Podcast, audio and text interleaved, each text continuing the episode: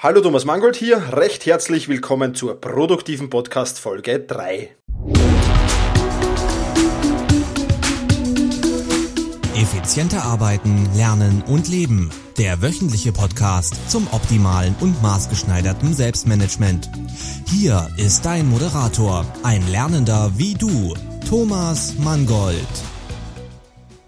Ja, in dieser Folge dieses Podcasts wird es gehen um fünf Tipps für mehr Produktivität. Ich habe ja im ersten Podcast bereits erwähnt, ähm, nutze diese Tipps ganz einfach als Selbstbedienungsladen. Versuch einfach alles, was ich hier äh, vorschlage, einmal aus. Passt für dich, dann behalte es bei.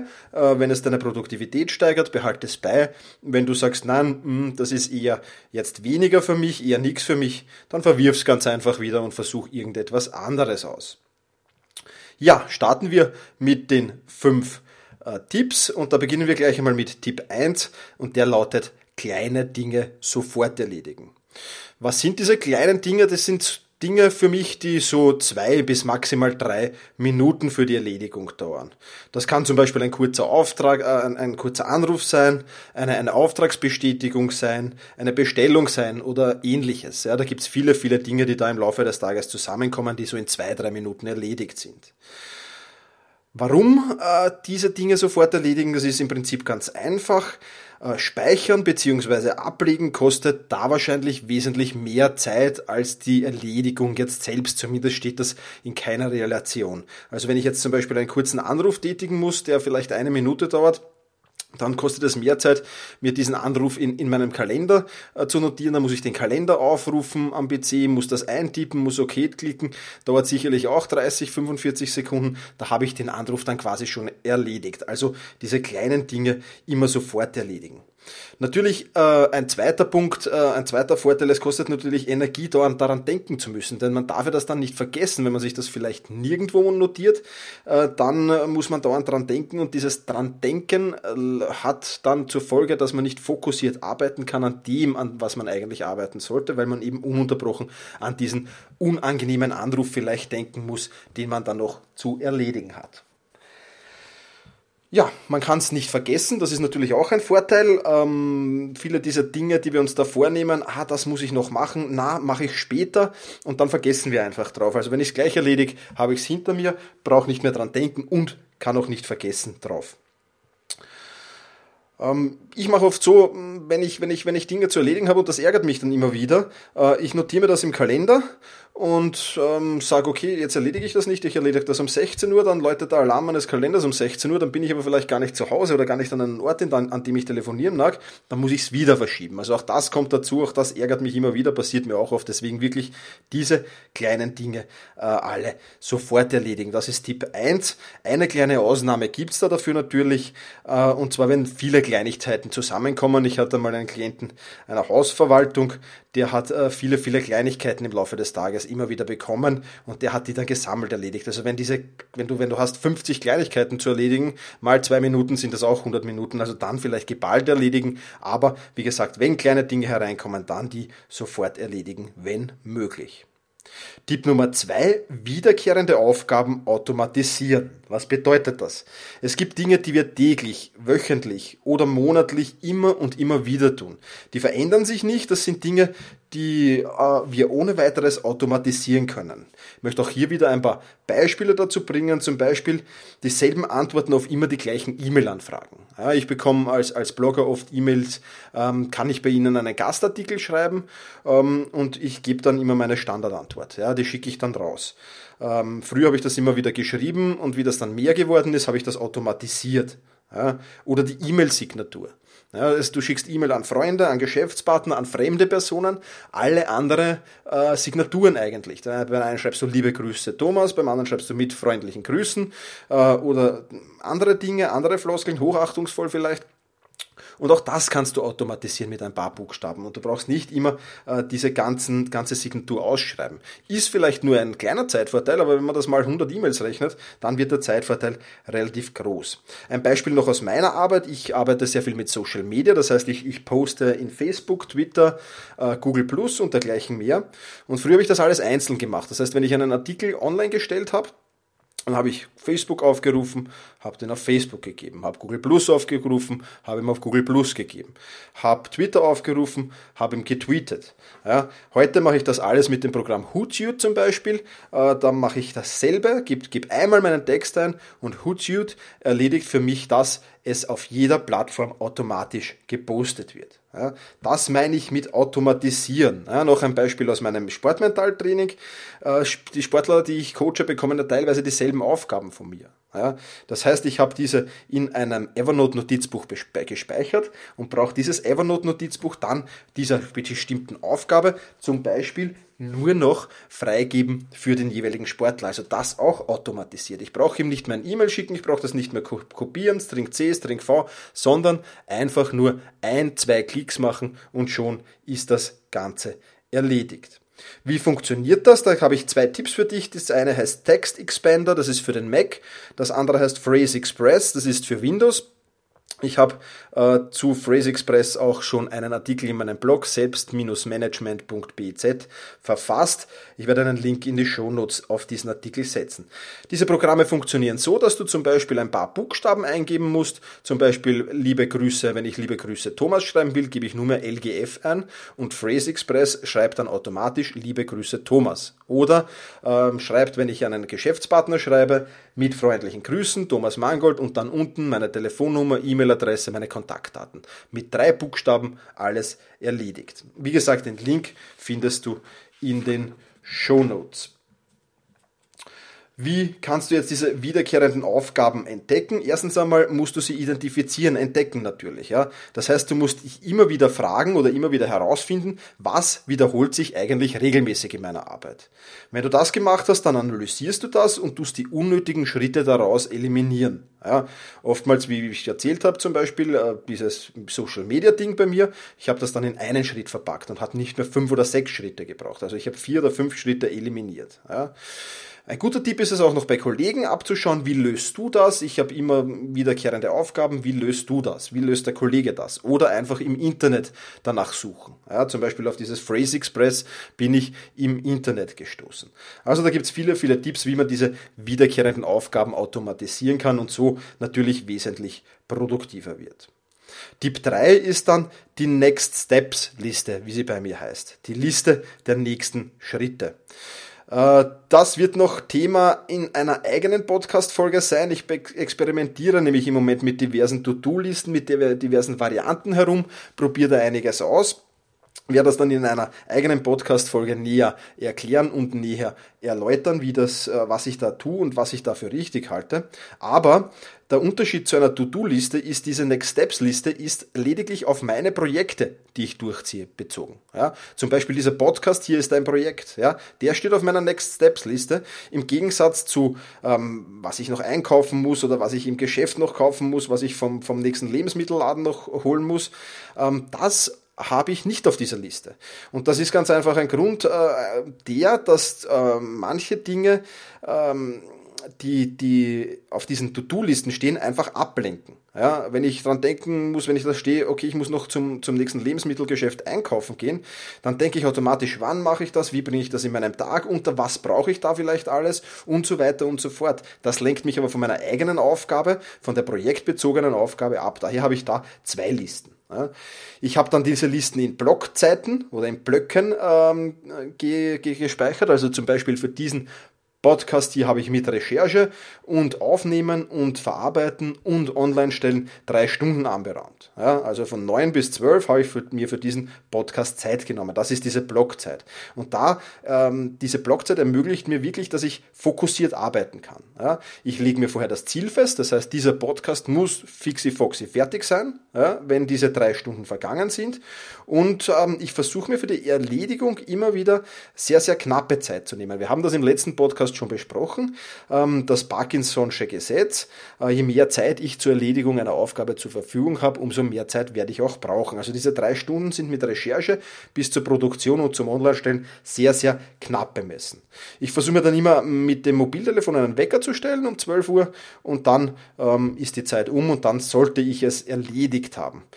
Tritt halt dann manchmal der Fall ein, dass ich noch nicht fertig bin, dann reagiere ich eigentlich ganz intuitiv. Entweder sage ich, okay, jetzt bin ich so in der Arbeit drin, ich mache das jetzt noch fertig, dauert ohnehin nicht mehr lang, oder ich verschiebe es auf den nächsten Tag mit ein wenig Zeit gewinnt man da auch sehr viel Gefühl dafür und, und kann diese Zeiten schon sehr, sehr gut, ähm, dann diese Blockzeiten sehr, sehr gut einschätzen, wie lang man für eine Aufgabe ungefähr brauchen wird.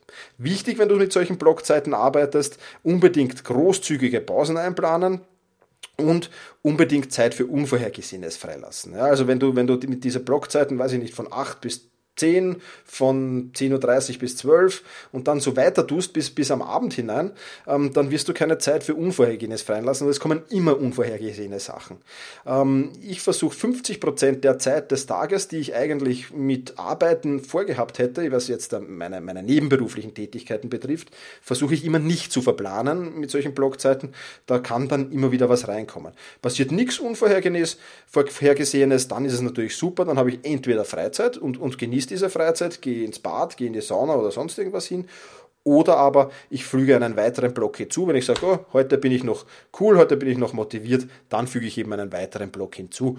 Dann kann ich das aber sehen, wenn nichts Unvorhergesehenes dazugekommen ist.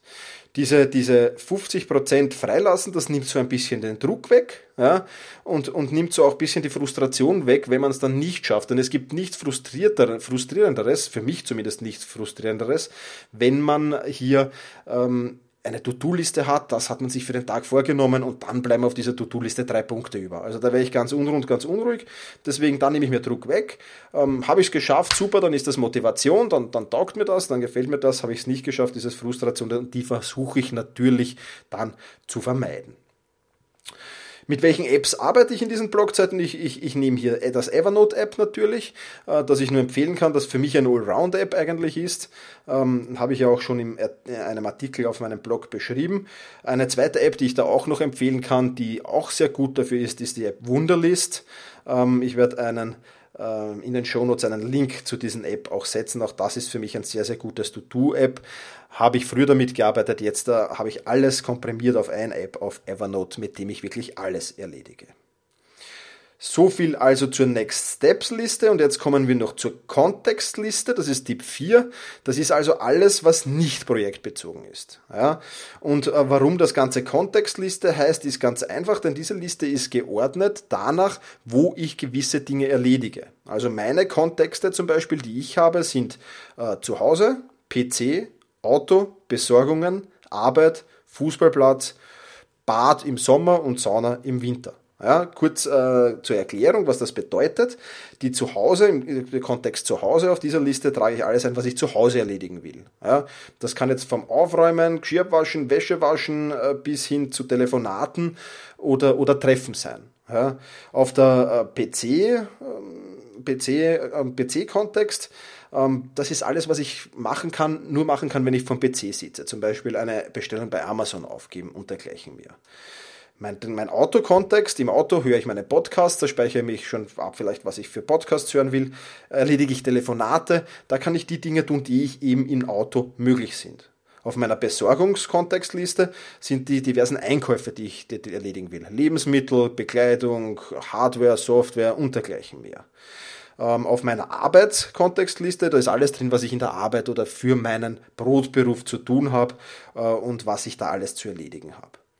Dann habe ich noch einen Fußballplatz-Kontext. Ich bin ja nebenberuflich äh, oder nebenberuflich nebenbei als Hobby Fußballtrainer. Äh, da habe ich auch meine ganzen Mentaltrainingssachen drin. Das ist alles, was ich am Fußballplatz erledige, was ich dort erledigen, nur dort erledigen kann und nirgends anders. Und dann noch meine Bad- oder Sauna-Kontexte. Äh, das ist ganz einfach, da, da nehme ich mir Bücher oder Blogartikel mit, meinen Kindle vielleicht mit ins Bad oder in die Sauna. Und da kann ich in Ruhe lesen und mir in Ruhe Blogartikel durchlesen und dergleichen mehr. Das alles organisiere ich, du wirst es vielleicht schon erraten, auch mit Evernote. Also auch das wird alles in Evernote ähm, abgespeichert und ich brauche dann nur sagen, okay, ich gehe jetzt ins Bad, rufe mein Bad Kontext auf, habe dann die Liste, was ich dort alles erledigen will, druck mir das vielleicht aus oder nehme den Tablet-PC mit und bearbeite das alles online. So viel also zu Tipp 4, zur Kontextliste. Dann Tipp 5, eliminiere Störenfriede. Das haben wir äh, schon oft genug gehabt in, in den vorigen äh, Podcasts natürlich und das werde ich immer und immer und immer wieder erwähnen, weil sich meine Produktivität dadurch wirklich extrem gesteigert hat. Ähm, ich ich habe das früher auch nicht geglaubt und ich habe das sehr, sehr lange unterschätzt und, und eigentlich nicht gemacht, aber E-Mails, Facebook, Twitter, das Handy läuten, SMS bekommen und dergleichen mehr. Das kostet alles nicht nur Zeit, sondern es schwindet auch die Konzentration. Und wenn ich in diesen, in diesen ähm, Block bin, die ich vorher erwähnt habe, wenn ich an meinen Projekten arbeite, dann will ich mich voll auf dieses Projekt, voll auf diesen Podcast hier jetzt zum Beispiel konzentrieren. Und dann will ich keine Ablenkungen. Auch dafür gibt es natürlich Hilfsmittel, die ich dir vorstellen kann. Da gibt es zum Beispiel das Self-Control-App für den Mac. Ich habe die, die, den Link auch in den Shownotes, äh, gibt es in den Shownotes nachzulesen. Für den PC gibt es leider sowas nicht, oder zumindest habe ich nichts Gutes bisher gefunden. Es gibt einige Sachen, aber also wirklich begeistert hat mich nichts. Für Chrome, für den Chrome-Browser gibt es eine App, in der man einiges machen kann. Das stelle ich auch in die Shownotes, den Link. Ähm, ja, und da kannst du eben mit diesen, mit diesen Self-Control-Apps kannst du einstellen, dass dir alle ähm, unwichtigen Sachen wie Facebook, wie E-Mail und dergleichen sperrt. Das heißt, du hast eine gewisse Zeit, die du selbst einstellen kannst, einfach keinen Zugriff drauf. Und das ist für die Leute, die dann doch immer wieder bei Facebook reinschauen und doch immer wieder die E-Mails schnell checken, eine ganz, ganz interessante Sache, denke ich. Für Smartphone habe ich ähm, für die Android-User, für die Android-Smartphone-Besitzer das App äh, Blocker.